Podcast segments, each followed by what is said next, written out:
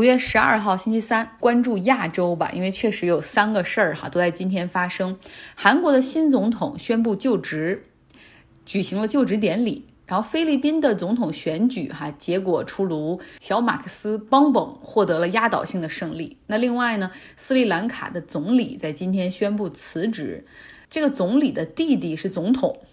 总统总理的兄弟党哈，呃，走一个还没有办法平息百姓的怒火。目前看来呢，大部分的百姓都希望这个总统也一起走，这个家族彻底离开斯里兰卡的政坛。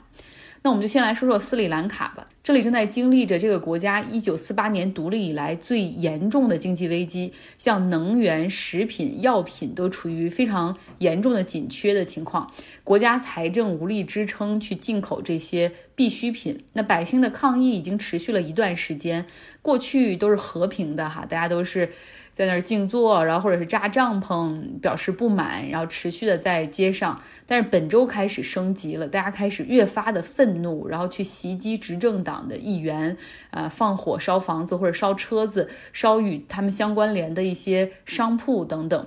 而政府的支持者和反对者又在首都科伦坡发生冲突，在种种的压力之下，斯里兰卡的总理马辛达·拉贾帕克萨宣布辞职，但是抗议者呢要求总统哈，也就是他的弟弟哥塔巴亚·拉贾帕克萨也必须辞职。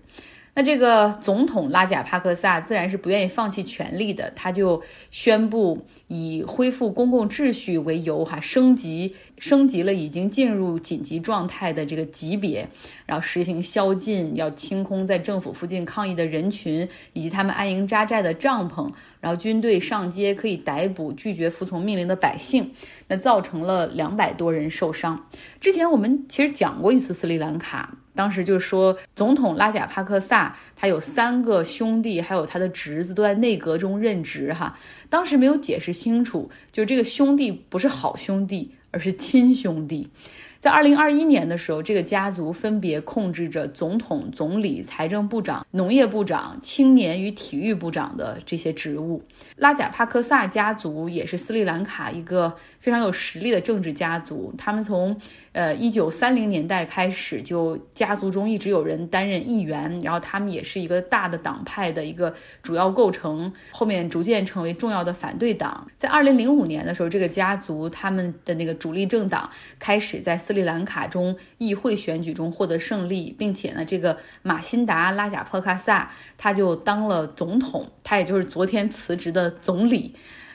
是不是有点复杂？他们的名字都好长啊。他呢，当总统之后是连任了两届，在他的任期里面，他的三个亲兄弟哈也都进了内阁，分别掌管着经济、金融、法律、国防和城市发展等部门。就一个家族可以掌握非常非常多的权利哈。这个在斯里兰卡实际上已经有一段时间了。那二零一五年的时候，马辛达拉贾帕克萨他谋求再次连任哈，但是失败。然后你想失败之后，他那些政敌，包括他们家族之前过度垄断权力，然后出有一些什么挪用公款啊、投入竞选啊、什么腐败的土地交易、操纵股票市场价格等等，然后就被起诉，啊，名声搞得也不太好。在二零一九年总统选举的时候呢，这个马辛达就决定说，他的既然名声已经臭了，而且他已经当了两次总统了，他决定让他弟弟。戈塔巴亚，然后出来代表这个家族和政党竞选总统，然后也赢了哈。然后这个戈塔巴亚当了总统之后就如法炮制，他把自己的兄弟们，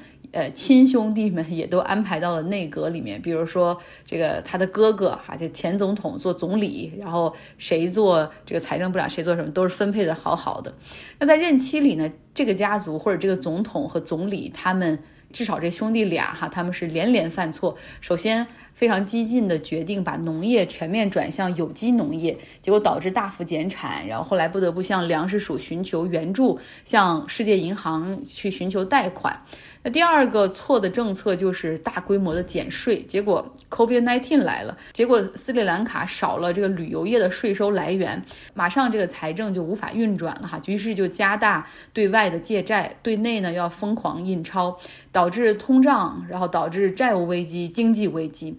那斯里兰卡这个岛上每天局部地区都有十到十三个小时大停电，来应对能源的不足。百姓们开始上街要求改变哈。那迄今为止，拉贾帕卡萨总统已经换了十七个内阁成员，当然他那些兄弟们也全部都换掉了。大家实在是没有办法再忍受他了，看他在这个位置上还能坚持多久。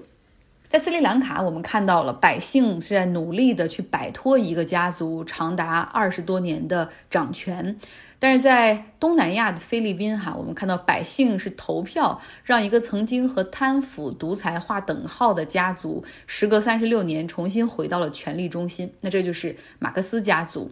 绰号“蹦蹦”的小马克思。赢得了总统大选，哈，尽管有质疑说啊，投票站有的机器坏了，有些票没有捅进去，怎么怎么样，但是你要看这个整个票数来说，蹦蹦马克思比他的对手要多一倍的选票，所以哪怕有一些机器坏了，其实是不足以改变结果的，哈。然后，另外我们看今年菲律宾的总统选举投票率有百分之八十这么高，可以说明这个 Bong Bong 他还是非常有群众基础的。他的支持者说，就是他是非常有魅力的人，然后他能够解决菲律宾现在的问题。然后也有的支持者说，选他是因为他挑了这个现任总统杜特尔特的女儿来作为竞选搭档，然后后者人气很高，这样 Bong Bong 就就也沾了光嘛。但也有反对马克思的人说：“难道你们都忘了吗？他的父亲是那个大独裁者，统治和榨取了菲律宾长达二十年，暗杀和囚禁异己。他在位期间，这个家族总共盗取国家财富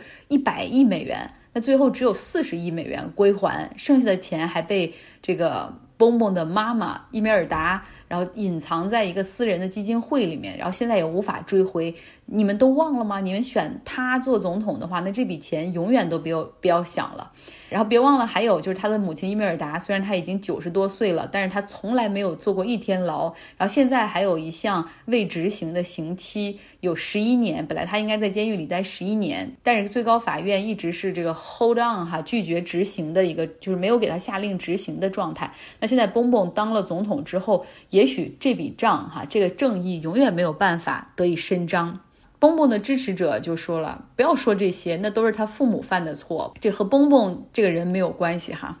好，最后呢，来到韩国，韩国总统尹锡悦今天宣誓就职，有四万民众在首尔参加了这个仪式哈，都是他的支持者，保守派的这些支持者，嗯。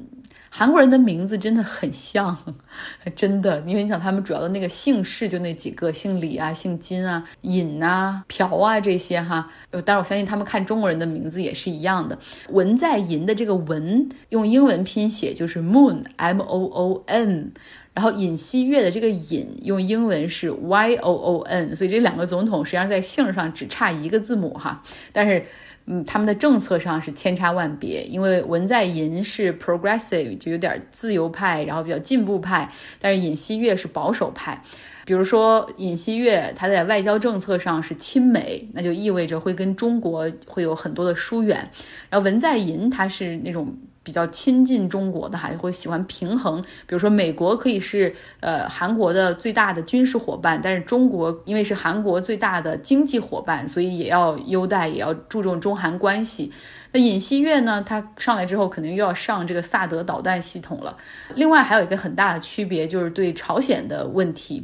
那尹锡悦对朝鲜是非常强硬的鹰派，那文在寅则是强调说要对话，不要对抗。这多少跟他个人经历有些关系。他父母是从朝鲜跑过来的难民，然后他家境是非常贫寒的哈。有人说他对朝鲜是有很大的同情，也有人说他实际上是抱有不切实际的幻想。但是尹锡。月就不是，他号召美韩可以进行一个联合军演，哈，就绝对不允许朝鲜研发核武器。如果要进行，如果要是发现有什么端倪的话，甚至可以要对呃朝鲜进行一个预防性的军事打击。